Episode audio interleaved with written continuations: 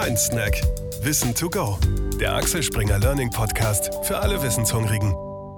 Hallo, ich begrüße euch zu einer neuen Ausgabe des Mind Snack, dem Axel Springer Learning Podcast.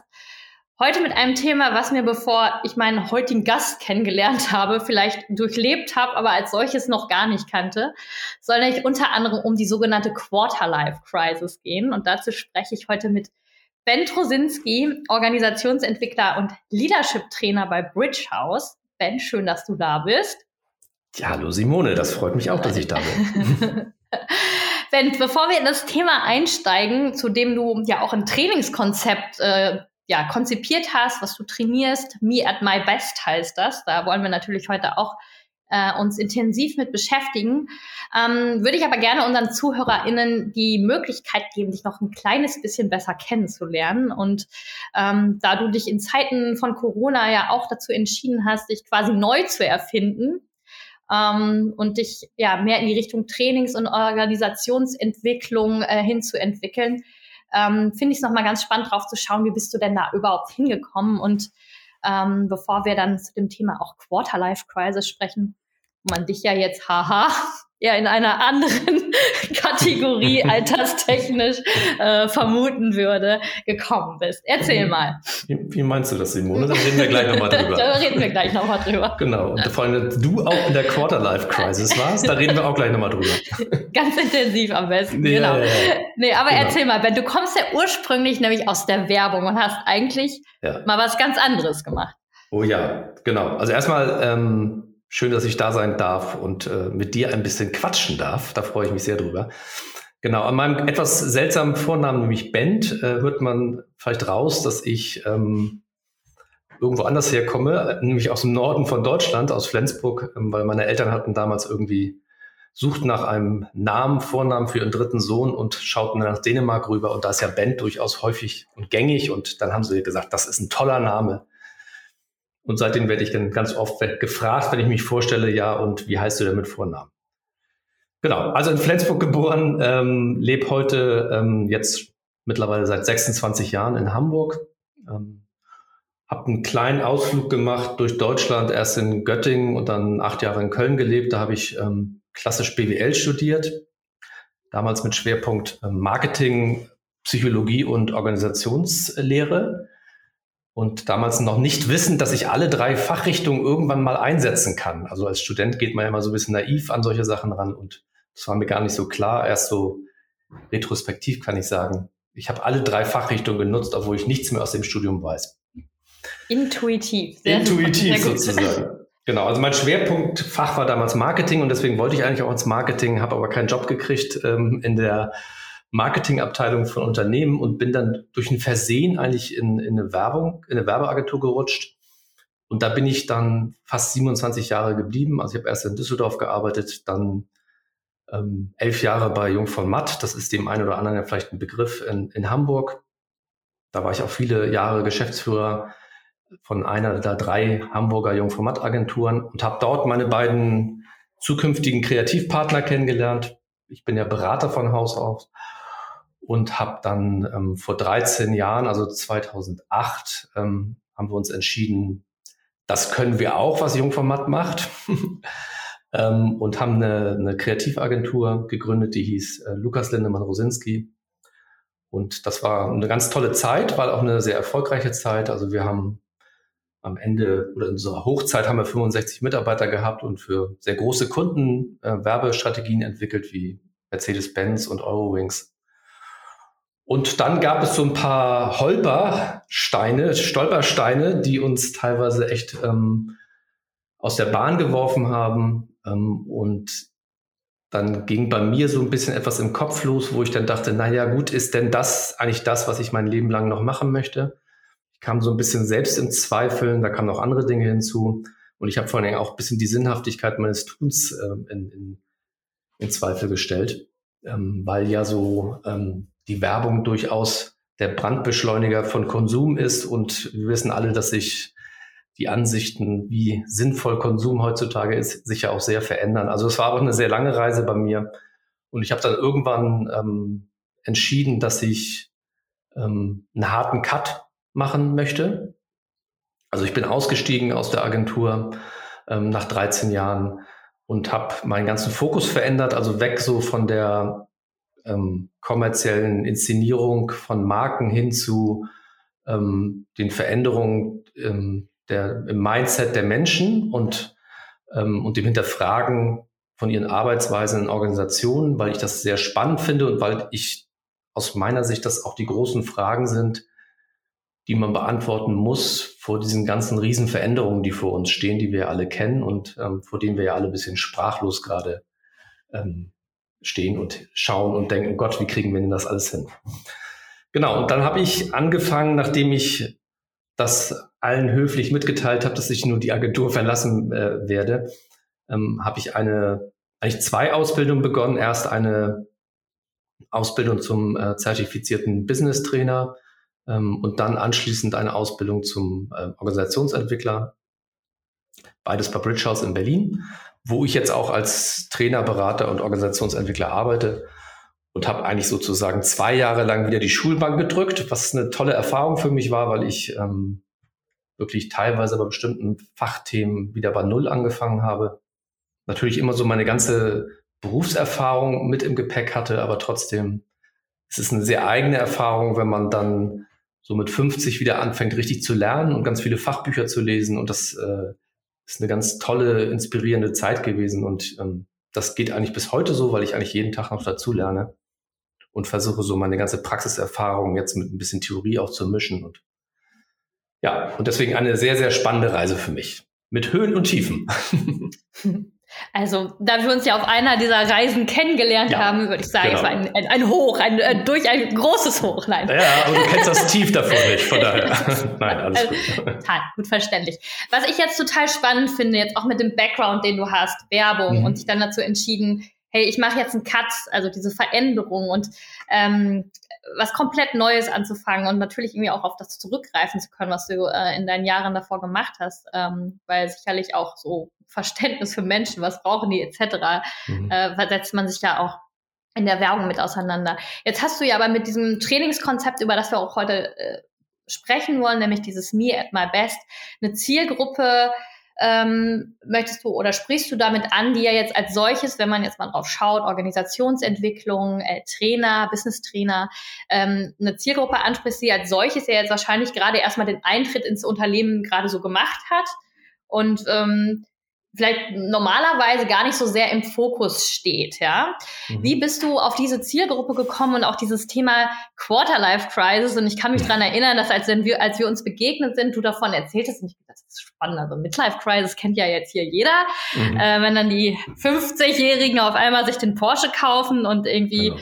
äh, damit durch die Stadt brausen, aber die äh, Quarterlife Crisis, das ähm, ja, äh, Frauen und Männer im Alter von, ich würde mal sagen, Anfang 20 bis 30, ne, diese sogenannte Gen Z, ähm, die ja jetzt auch ganz oft diskutiert wird, die in den Fokus zu nehmen und dass die eine Krise haben, wo, wo es doch eigentlich unzählige Möglichkeiten gibt, äh, das war mir neu. Wie bist du auf diese Zielgruppe und auf dieses Thema gekommen? Mhm. Also wie immer im Leben durch einen totalen Zufall, weil ich habe ähm, ähm, eine einen ähm, Workshop oder einen Vortrag ähm, gehört von einem Professor, der sich sehr platziert hat mit dem Thema äh, äh, positive Psychologie. Und der ließ dann plötzlich diesen Begriff der Quarterlife Crisis fallen. Und ich dachte so, hä, was ist das denn? Und wie es manchmal so ist im Leben, diese, dieser Begriff ist mir nicht mehr aus dem Kopf gegangen und ich konnte zu dem Zeitpunkt auch nicht wieder mit anfangen, weil ich es gar nicht kannte. Mhm. Wie du schon sagst, die Midlife Crisis kannte ich, obwohl ich sie, glaube ich, nicht selbst durchlebt habe. Ich bin mir überzeugt.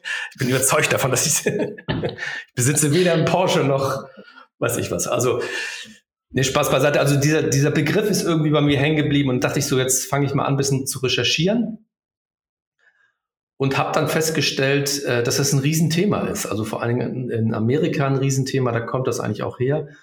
Ähm, weil es auch in, in, Amerika mittlerweile wissenschaftlich richtig ähm, erforscht und begleitet worden ist.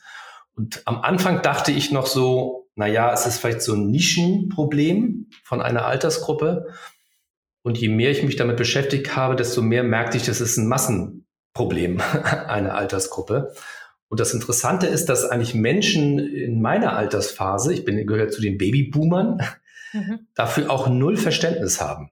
Also ähm, wenn junge Leute zwischen 20 und Mitte 30 mit ihren Eltern darüber sprechen, ähm, dass das ja alles nicht so einfach ist in den 20ern, dann schütteln äh, die älteren Menschen meistens ein bisschen mit dem Kopf, weil für Menschen in meinem Alter und auch für mich war die Zeit zwischen 20 und 30 mit Abstand die schönste Zeit. Weil wir haben irgendwie eine Ausbildung gemacht, ich habe studiert, ich habe viel Freizeit gehabt, ich habe das Leben genossen, ich hatte wenig Verpflichtungen und bin einfach so meinen Weg gegangen. Und das ist heutzutage komplett anders.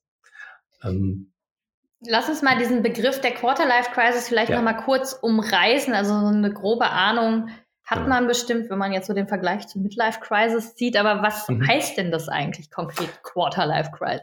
Also damit ist natürlich, wie, wie, der, wie, der, Begriff schon sagt, das erste Quarter des Lebens gemeint. Mhm.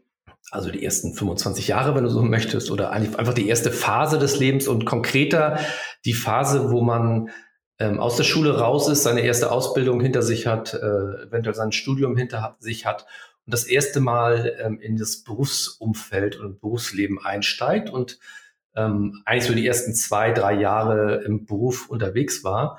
Und das Interessante ist, dass sich ja in dieser Phase des Lebens alles ändert.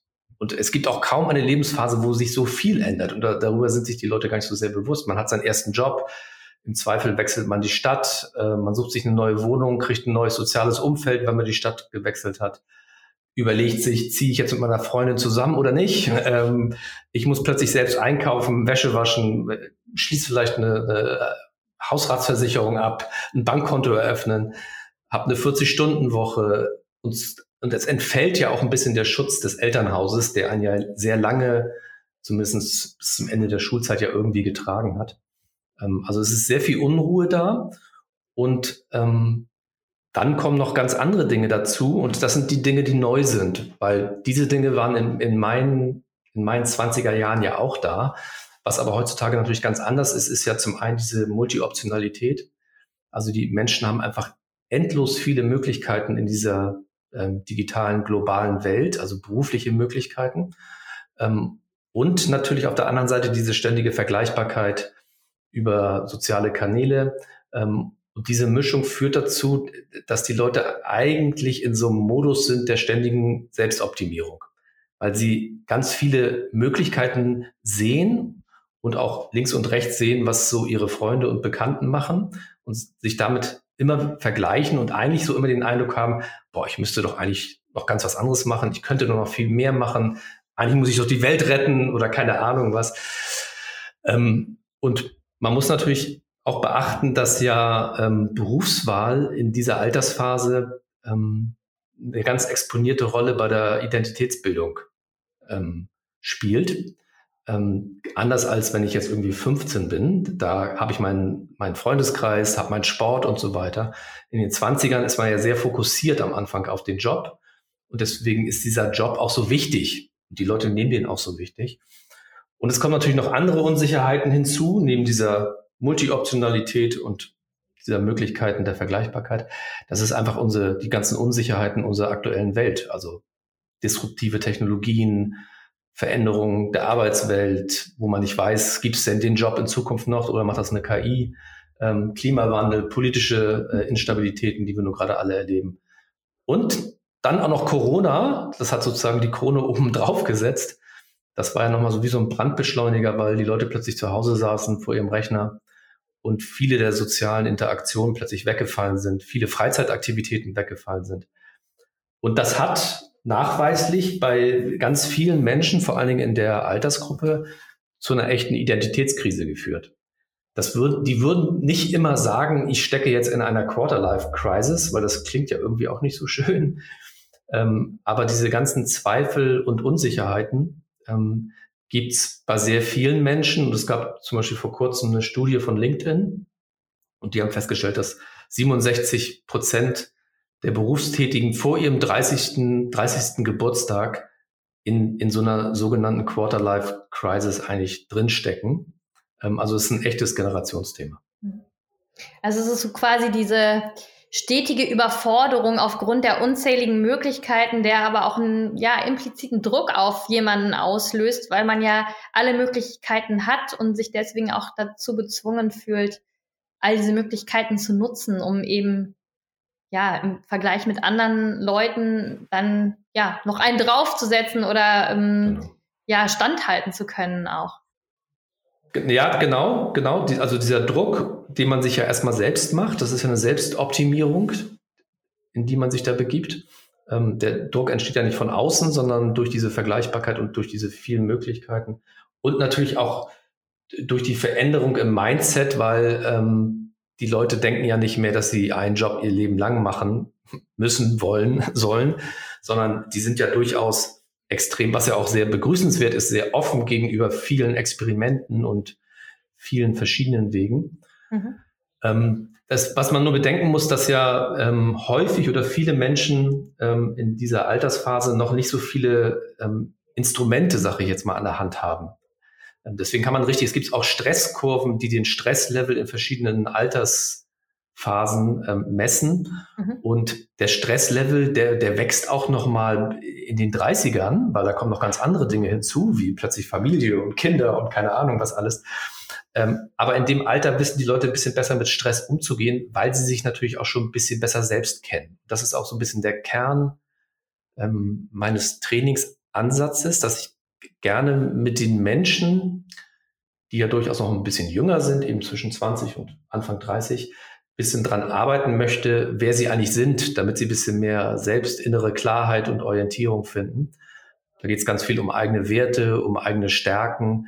Ähm, und ich stelle immer wieder fest, wenn ich mit diesen jungen Leute, Leuten arbeite, dass die das noch nie gemacht haben. Also mhm. woher auch? In der Schule macht man es nicht, äh, in der Uni lernt man es auch nicht.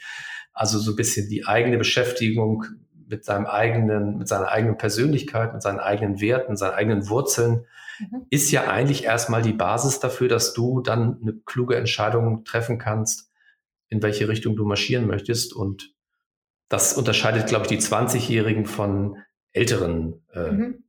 Jahrgängen.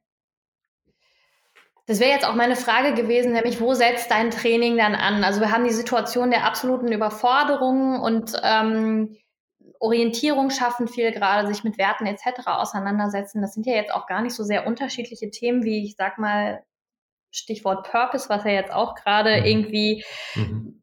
das Wort unserer Generation oder dieser, dieser aktuellen Zeit mehr oder auch weniger ist, es ähm, alles ein Purpose braucht, ist, dass man der, äh, ganz viele Dinge einfach auch hinterfragt. Wozu machen wir das? Was ist die Sinnhaftigkeit? Du hast auch vorhin erwähnt, dass du dich gefragt hast, so, hey, welchen, welchen Mehrwert schaffe ich denn eigentlich noch ähm, mit dem, was ich da in der Werbeagentur mache? Wofür stehe ich denn eigentlich da? Ist es denn dann überhaupt so sehr ein Thema, was nur die Leute von 20 bis 30 beschäftigt oder ist es nicht gerade generell ein Thema unserer Zeit? Also schaffen wir damit oder ist es wieder so eine Art neues Narrativ, sag ich mal, ähm, was gerade irgendwie eine, eine Generation oder eine, eine Zeit beschreibt, in der wir uns befinden. Ja, bestimmt. Also ich, ja, interessant. Also ich habe es natürlich damals, weil ich über diesen Begriff so gestolpert bin, habe ich ähm, das, das, Konzept habe ich ja entwickelt im Zuge meiner mhm. Trainerausbildung. Und ich habe mich darauf sehr fokussiert, ähm, das bewusst mit jungen Leuten zu machen mhm. und habe es jetzt auch mehrfach schon eben äh, mit jungen Leuten auch mhm. ähm, trainiert. Ähm, interessanterweise mischen sich die Gruppen jetzt immer mehr. Mhm. Und genau das, was du sagst, ich stelle immer mehr fest, das ist zwar schön, dass ich so mal konzipiert habe mit diesem Stichwort der Quarter-Life-Crisis, aber eigentlich zieht sich das total durch. Mhm. Und meine spannendsten Trainings waren bisher die, wo ganz junge Leute mit ähm, Menschen aus meinem Alter zusammenkamen, mhm. ähm, weil die plötzlich gemerkt haben, da habe ich natürlich dann nicht das, das, den Begriff der Quarter-Life-Crisis genutzt, ähm, weil man dann plötzlich merkte, die haben all, eigentlich sehr, sehr vergleichbare Themen. Also das, was du eben schon sagst, auch ältere Menschen natürlich stehen vor, diesen, vor dieser Riesenverunsicherung, spüren oder hinterfragen sich selbst, sind vielleicht auch viel selbst, selbstreflektierter als viele Generationen vor ihnen. Und ähm, auch denen, äh, auch für die ist es sehr hilfreich, mal ein bisschen Zeit zu investieren, um drüber nachzudenken, was macht mhm. mich denn im Kern aus Und weil du gerade dieses Thema, diesen, diesen Begriff Purpose ähm, in den Mund genommen hast, ähm, ich habe auch lange drüber nachgedacht, ob ich so Purpose-Elemente bei mir mit einbauen möchte, habe mich aber dagegen entschieden und habe ein ganz anderes Modell gewählt, weil das, was mich an dem Purpose-Thema häufig irritiert, ist immer diese, diese große, weite Perspektive. Also man kommt ja dann häufig, auch bei Simon Sinek und so, wer das mal mitgemacht hat, ist ja eine spannende Erfahrung, kommt man dann so auf, auf wahnsinnig orbitale Sätze, die natürlich den Schirm ganz groß aufmachen, aber die aus meiner Sicht dann so weit von einem selbst entfernt sind und damit auch wenig greifbar sind. Man muss sehr große Schritte gehen, dass ich dieses mhm. ähm, Modell ähm, nicht so toll finde. Und ich habe ganz bewusst ein ganz anderes Modell genommen, was mit ganz kleinen Experimenten und Prototypen arbeitet, mhm. um ganz kleine Schritte zu gehen, wenn man da mal mehr Klarheit über sich selbst, über seine Werte und Stärken hat.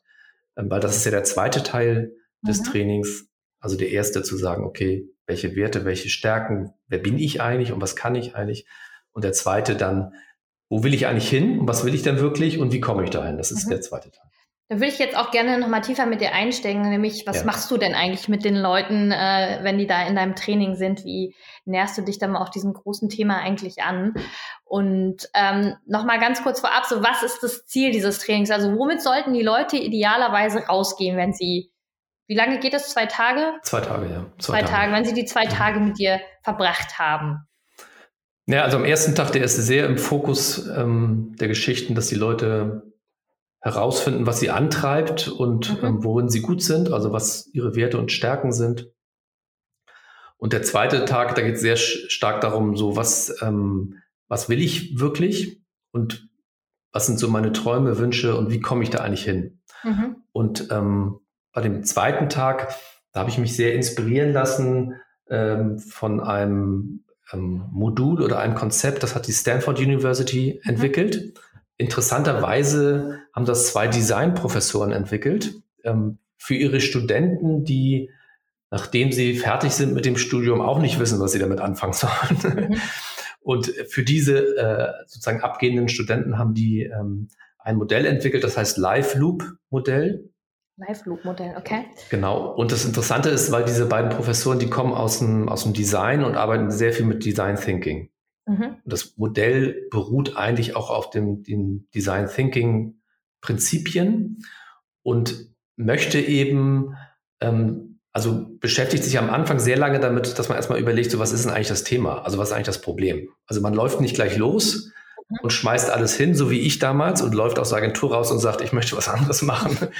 Sondern, äh, also ich habe es genau umgekehrt gemacht sozusagen. Eigentlich habe ich es komplett falsch gemacht. Wenn ich mir so das Pferd von hinten aufgezäumt. Ja, ja, wie so immer. Genau. Mhm. Der, hat ja auch funktioniert. Der, der Schuster hat die schlechtesten Sohlen, kennt man ja. Nee, also man beschäftigt sich erstmal darum, so was ist denn eigentlich das Thema? Und in, in, in, in am zweiten Tag in meinem Training ist es so, dass die Leute sich erstmal sehr stark damit beschäftigen, was hat die denn mal angetrieben? Weil das vergisst mhm. man häufig. Also was waren denn mal so meine, meine Wünsche und Leidenschaften auch in meiner Jugend oder in der Kindheit sogar? Weil unser ganzes Schulsystem lässt diese Leidenschaften und Wünsche ja verkümmern. Das ist ja so blöde. Man wird ja irgendwie in so Schubladen gedrängt. Ähm, auch vom Elternhaus, aber auch von der Ausbildung nachher im Job sowieso. Und ich versuche das erstmal wieder ein bisschen so wach zu küssen, mhm. ähm, weil das steckt ja in einem drin und versucht dann eben über so einen sehr iterativen Ansatz, dass die Leute fast spielerisch überlegen können, eben auch mit kleinen Prototypen, mit kleinen Experimenten, ob das, was noch so in ihnen schlummert, ob das eine Energiequelle ist für sie, ob das ähm, interessant ist, ob sie daraus was mehr was machen möchten, ähm, oder ob sie sich da auch was vormachen, weil es ist auch ganz häufig die Erfahrung, dass Leute, gerade wenn sie ein bisschen in so eine äh, Phase kommen, wo sie viele Dinge anzweifeln und ein bisschen orientierungslos sind, dass sie so eine Kurzschlusshandlung machen und die heißt ganz häufig, ich schmeiß meinen Job hin. Obwohl der Job ganz oft gar nicht das Problem ist. Ähm, aber sie haben das Gefühl, ich muss irgendwas ändern, weil ich bin unzufrieden. Und wie ich vorhin schon sagte, der Job ist halt wahnsinnig identitätsstiftend in dieser Lebensphase. Also denken Sie, scheiße, ich muss was ändern, also kündige ich jetzt und ähm, weiß häufig noch gar nicht, was ich Neues machen möchte. Und was ist dann das Problem, wenn das nicht der Job ist? dass du, dass du ähm, deine eigene Wirksamkeit in deinem Job ja verändern kannst. Mhm. Also der Job ist ja erstmal nur ein Umfeld, ähm, das von irgendjemand aufgebaut worden ist. Und ähm, meistens ist es ja nicht alles scheiße, sondern vielleicht nur, wie du darin agierst in deinem Job und wie deine eigene Wirksamkeit ist, ähm, ist vielleicht aus welchen Gründen auch immer nicht so optimal, dass du das Beste aus dir rausholen kannst. Und ich erlebe oft, dass die Leute dann, das erlebe ich übrigens auch ganz oft in meinen Trainings, weil ich sie am Anfang immer frage, ähm, wenn sie, wenn es keine Begrenzung gibt und sie äh, irgendwas machen dürften auf der Welt und Geld und Zeit und nichts spielt eine Rolle, was, was würden sie sich denn wünschen? Und da kommen immer ganz tolle Sachen bei raus. Von äh, Käsemacherei bis äh, irgendwo auf der Alm äh, ein Airbnb aufmachen. Und diese Themen nehme ich immer gerne auf, um ihn nachher selbst zu zeigen über dieses, ähm, über diesen iterative, über das iterative Vorgehen, ähm, dass das vielleicht auch ähm, eine Fehlinterpretation ist und dass es eigentlich gar nicht so sehr in ihrer Leidenschaft ist und dass sie eigentlich mit ihrem Job, den sie haben, schon viele Dinge machen können, die auch richtig sind. Ähm, und das kann man eben wunderbar mit kleinen Experimenten ausprobieren, ohne gleich den großen Hebel zu ziehen. Mhm. Lass uns da gerne mal tiefer reingehen. Du hast gesagt, ja. so du kommst von so einem Impuls. Äh, was hat mich denn ursprünglich mal angetrieben oder was waren so meine Träume, Wünsche ähm, und wie komme ich dann tiefer in diesen Prozess rein? Du hast gesagt, dieser Loop, ähm, äh, Loop, Live-Loop, dieser Live-Loop mhm. äh, arbeitet auch mit so Prototypen, was ja auch äh, typisch ist für so Design Thinking Prozesse. Was für mhm. Prototypen sind das? Wie nähere ich mich denen? Lass uns da mal gerne draufschauen. Mhm. Genau. Also ich kann mal eine Übung erzählen, die ich immer mache. Mhm bevor ich das Modell erkläre. Und das ist immer ganz schön, weil sie es dann einmal äh, praktisch erlebt haben und dann erkläre ich erst das Modell von der Stanford University, was übrigens die Uni St. Gallen auch jetzt übernommen hat und auch weiterentwickelt hat. Also mhm. es gibt ein paar schlaue Köpfe, die sich damit beschäftigen. Ähm, und das Modell äh, ähm, arbeitet mit der eigenen Morgenroutine. Dazu hattest du ja auch schon mal ähm, einen Mindsnack. Genau, das war der letzte ähm, mit Susanne Brennecke zur genau. Morgenroutine. Da genau. habe ich natürlich ganz spannend reingehört.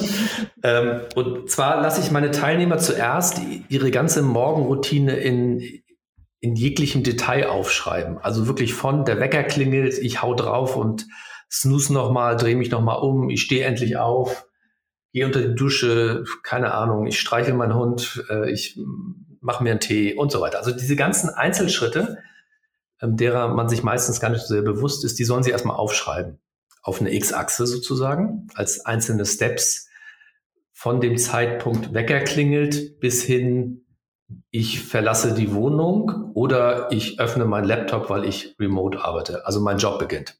Also die mhm. Phase aufwachen bis Job beginnt. Das machen die Leute erstmal und dann ähm, ist die Y-Achse ist eine Energie, ist ein, ein, ein Energielevel, also hohe Energie oder ganz niedrige oder negative Energie. Und dann sollen die Leute von diesen ganzen einzelnen Steps, die sie gerade aufbeschrieben haben, sagen, ähm, raubt mir, mir das eher Energie oder bringt mir das Energie? Ich bringe mal gerne ein Beispiel, wenn ich morgens dusche, weil ich immer der Letzte bin, der duscht. äh, und wir haben so eine schöne äh, Glasdusche, da muss ich immer die Dusche abtrocknen danach. Und ich hasse diese Arbeit. das ist mein absoluter morgendlicher äh, Tiefpunkt. Ich mache es trotzdem, aber also, dann zeichnen Sie das ein und für jeden einzelnen Punkt ähm, markieren Sie, ähm, zieht es Energie oder bringt es Energie. Und dann entsteht daraus so eine Energiekurve. Das ist schon mal ganz interessant zu sehen, wie verläuft denn eigentlich mein Morgen.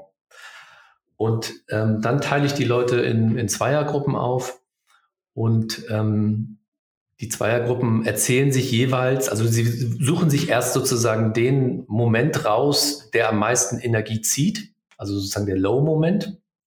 Und den erzählen sie dann ihrem Gegenüber.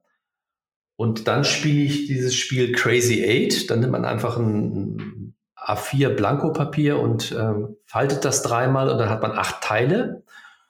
Und diese acht Teile stehen für acht Ideen, die nun mein Gegenüber entwickeln muss für meinen Low-Moment.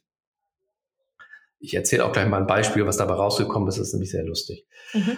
Ähm, und die Erfahrung ist, und da haben die Leute so ein bisschen Zeit, ähm, Ideen zu entwickeln für den anderen. also für die Low-Momente des anderen, damit der aus einem Low-Moment einen schöneren Moment am Morgen macht.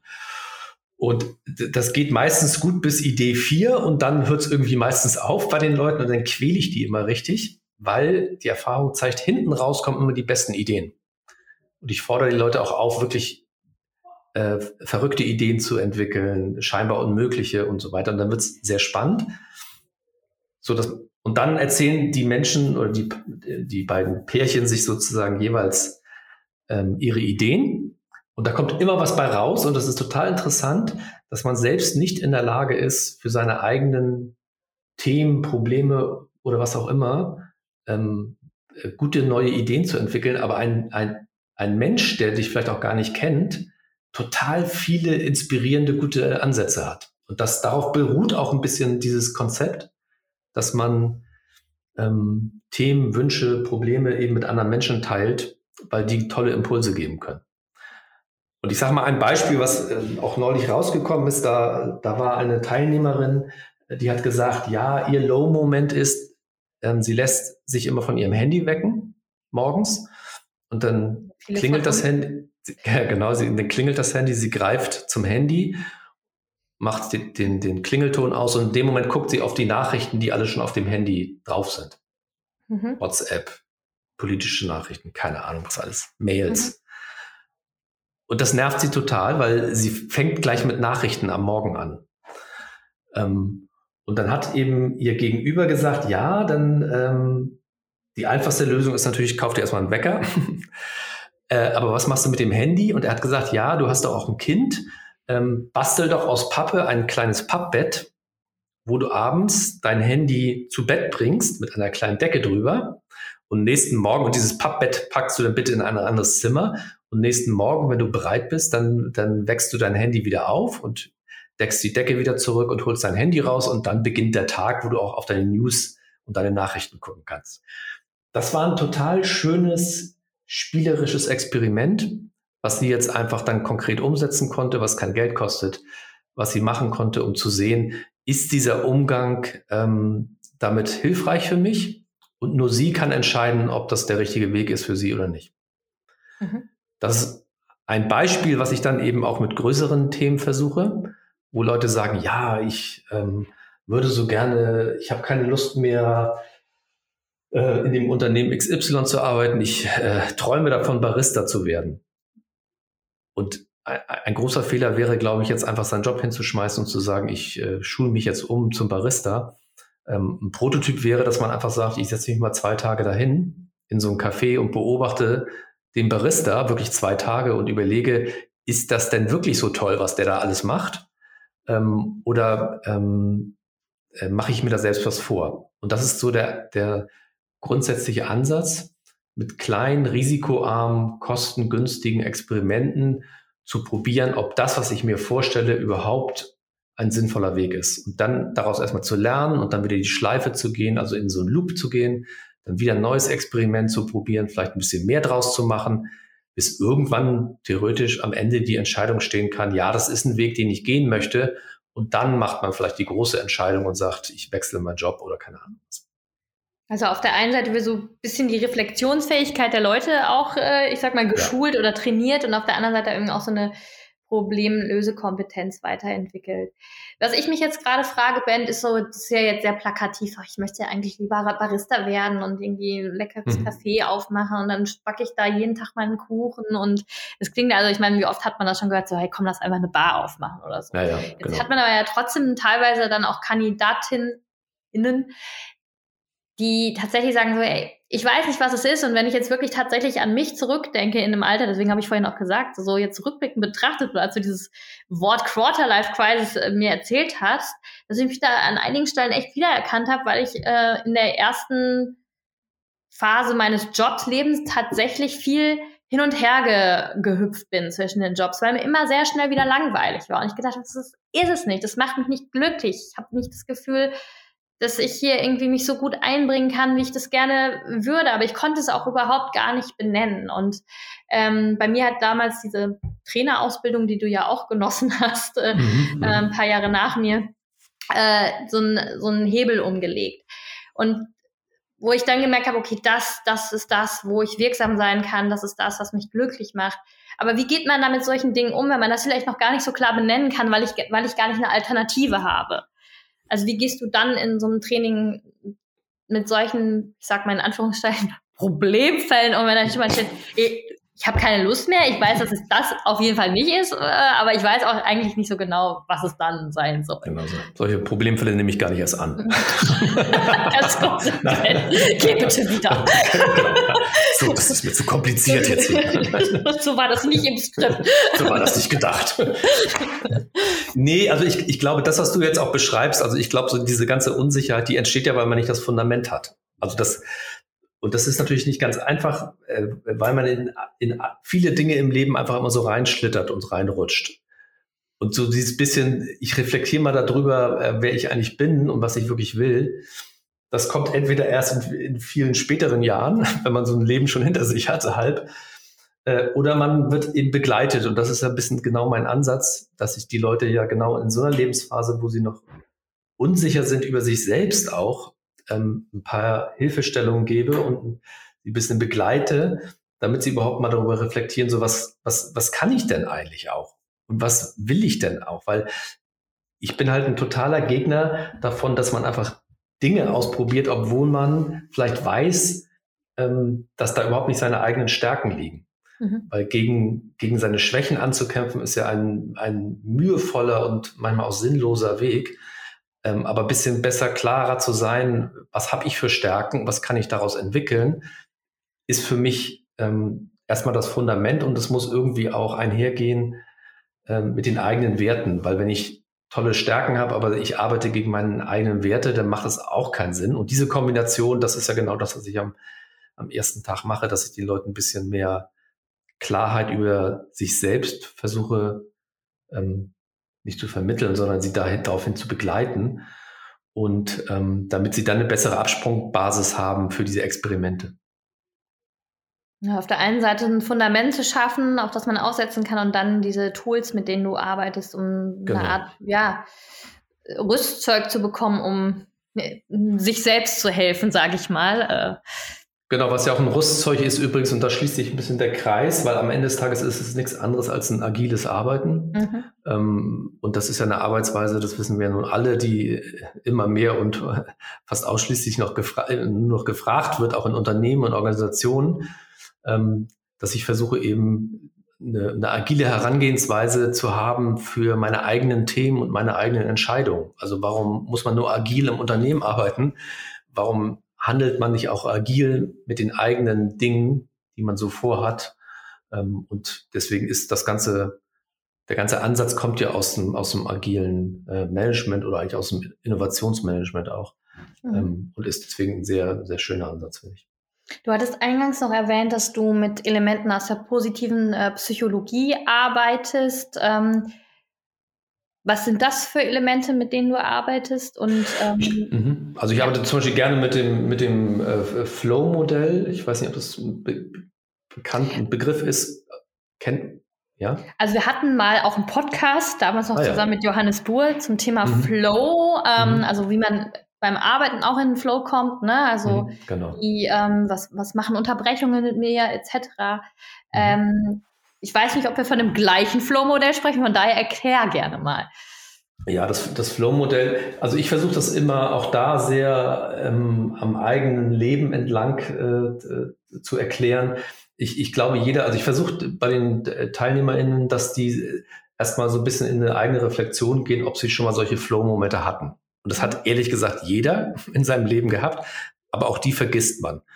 Und diese Flow-Momente sind für mich ein wichtiger Indikator dafür, dass das Momente sind, wo ich meiner Leidenschaft folge. Also ich habe solche Flow-Momente früher zum Beispiel beim Lego-Spielen gehabt.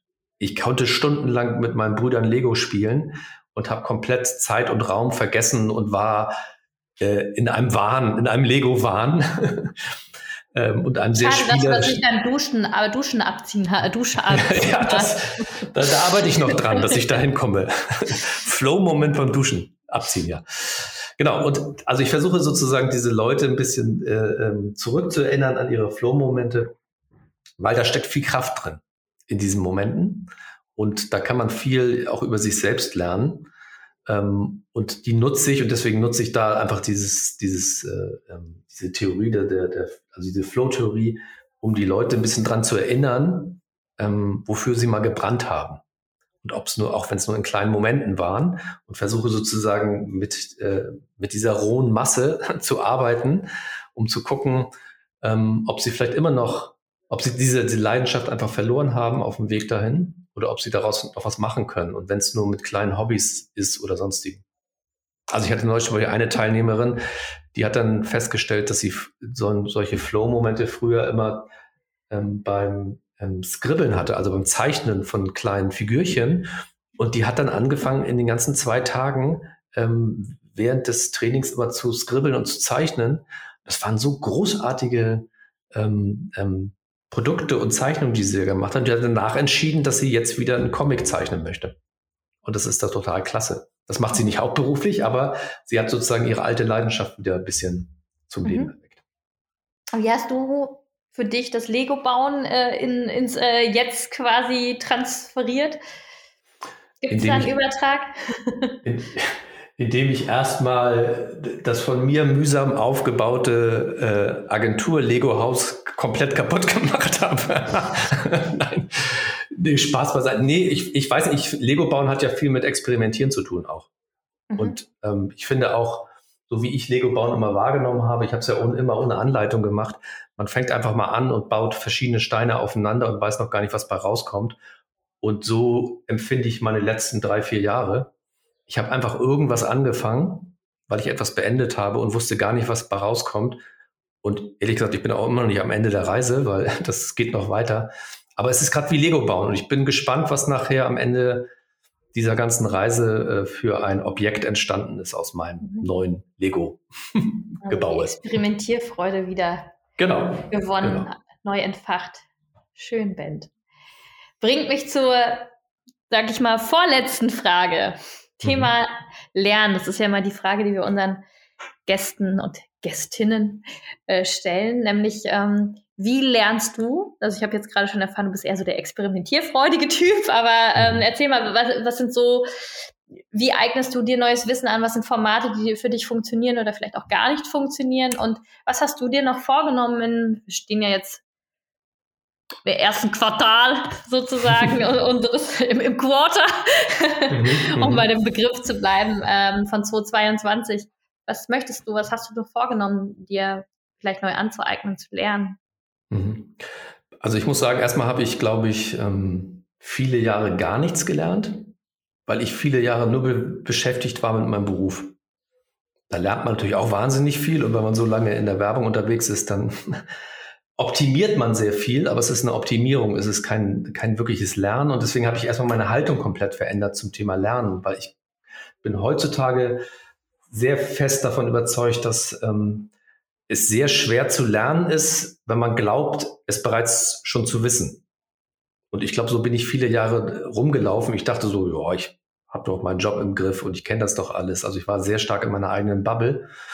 Und diese Haltung habe ich komplett ähm, aufgegeben ähm, und gehe mit, mit einer gewissen Demut an Situationen ran und an neue Themen ran und denke erstmal, also mit Demut und Neugierde, das sind so meine beiden Rezepte eigentlich, ähm, wo ich sage, ähm, ich traue mich auch mal zu sagen, ich habe keine Ahnung von dem Thema und ähm, versuche damit Neugierde die Leute zu fragen, ob sie mir was erzählen können oder lesen Dinge nach. Also es hat sehr viel mit Haltung zu tun, dass ich eben nicht, überhaupt nicht mehr glaube, dass ich alles weiß, sondern dass ich weiß, dass ich in ganz vielen Dingen totaler Anfänger bin. Und ich nutze ganz viele verschiedene Medien. Also ich ähm, höre sehr, sehr gerne Podcasts, muss ich sagen. Das habe ich immer schon gemacht, weil ich auch viel spazieren gehe und dabei immer Podcast höre. Ich gucke mir gerne YouTube irgendwelche Erklärvideos an, TED Talks an. Ähm, und ich lese sehr, sehr viele Fachbücher. Ehrlich gesagt lese ich seit drei Jahren nichts anderes als Fachbücher. Das ist auch schlimm, weil ich mal wieder ein bisschen Bellistrik lesen muss. Aber ähm, ich finde, es gibt so unglaublich viele tolle, schlaue Bücher. Was ist deine Aber, Empfehlung an unsere HörerInnen?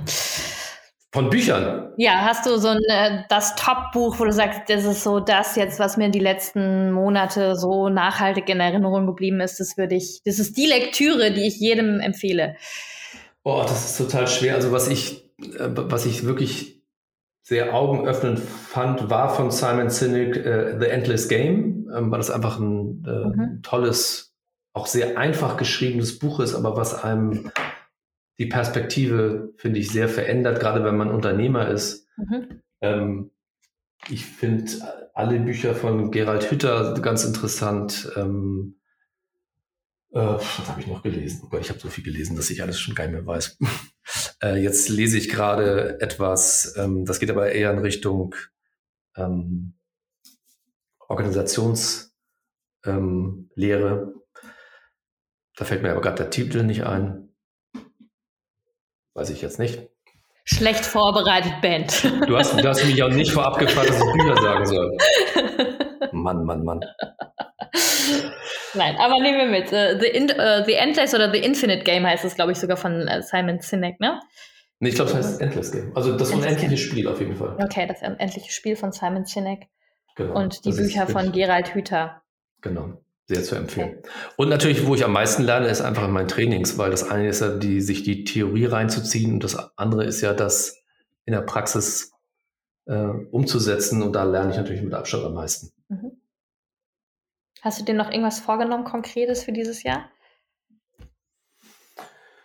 Äh, nachdem ich ja letztes, ich habe angefangen zur Corona-Zeit äh, ganz viel Brot zu backen. Mhm. Also ich nehme mir eigentlich jedes Jahr irgendwie ein komisches Hobby vor. Das ist immer ganz cool und da versuche ich mich dann so ein bisschen reinzubohren und mal raus umzuprobieren. Aber ich weiß noch nicht, was ich dieses Jahr. Das kommt mhm. meistens einfach auf mich zu. Das äh, Genau, also ich habe mir noch nichts vorgenommen. Ich finde immer dieses Vornehmen sowieso ein bisschen komisch. Also mhm. irgendwas wird auf mich zukommen und dann werde ich das voller Leidenschaft ausprobieren und dann werde ich es irgendwann wieder beiseite legen, weil ich es irgendwie gelernt habe und dann gehe ich weiter. Ich bin gespannt. Genau. Ben, schön, dass du bei, äh, bei mir warst im Podcast. Bei dir, ja, bei genau. Podcast. Und ähm, ja, habe mich sehr gefreut und äh, bin gespannt, was äh, die nächsten ähm, ja, Iterationsschleifen in deinen Trainings noch an tollen Ideen äh, genau. neben äh, kleinen Handybetten hervorbringen. Ja. ja, vielen Dank für deine Zeit und für das Gespräch.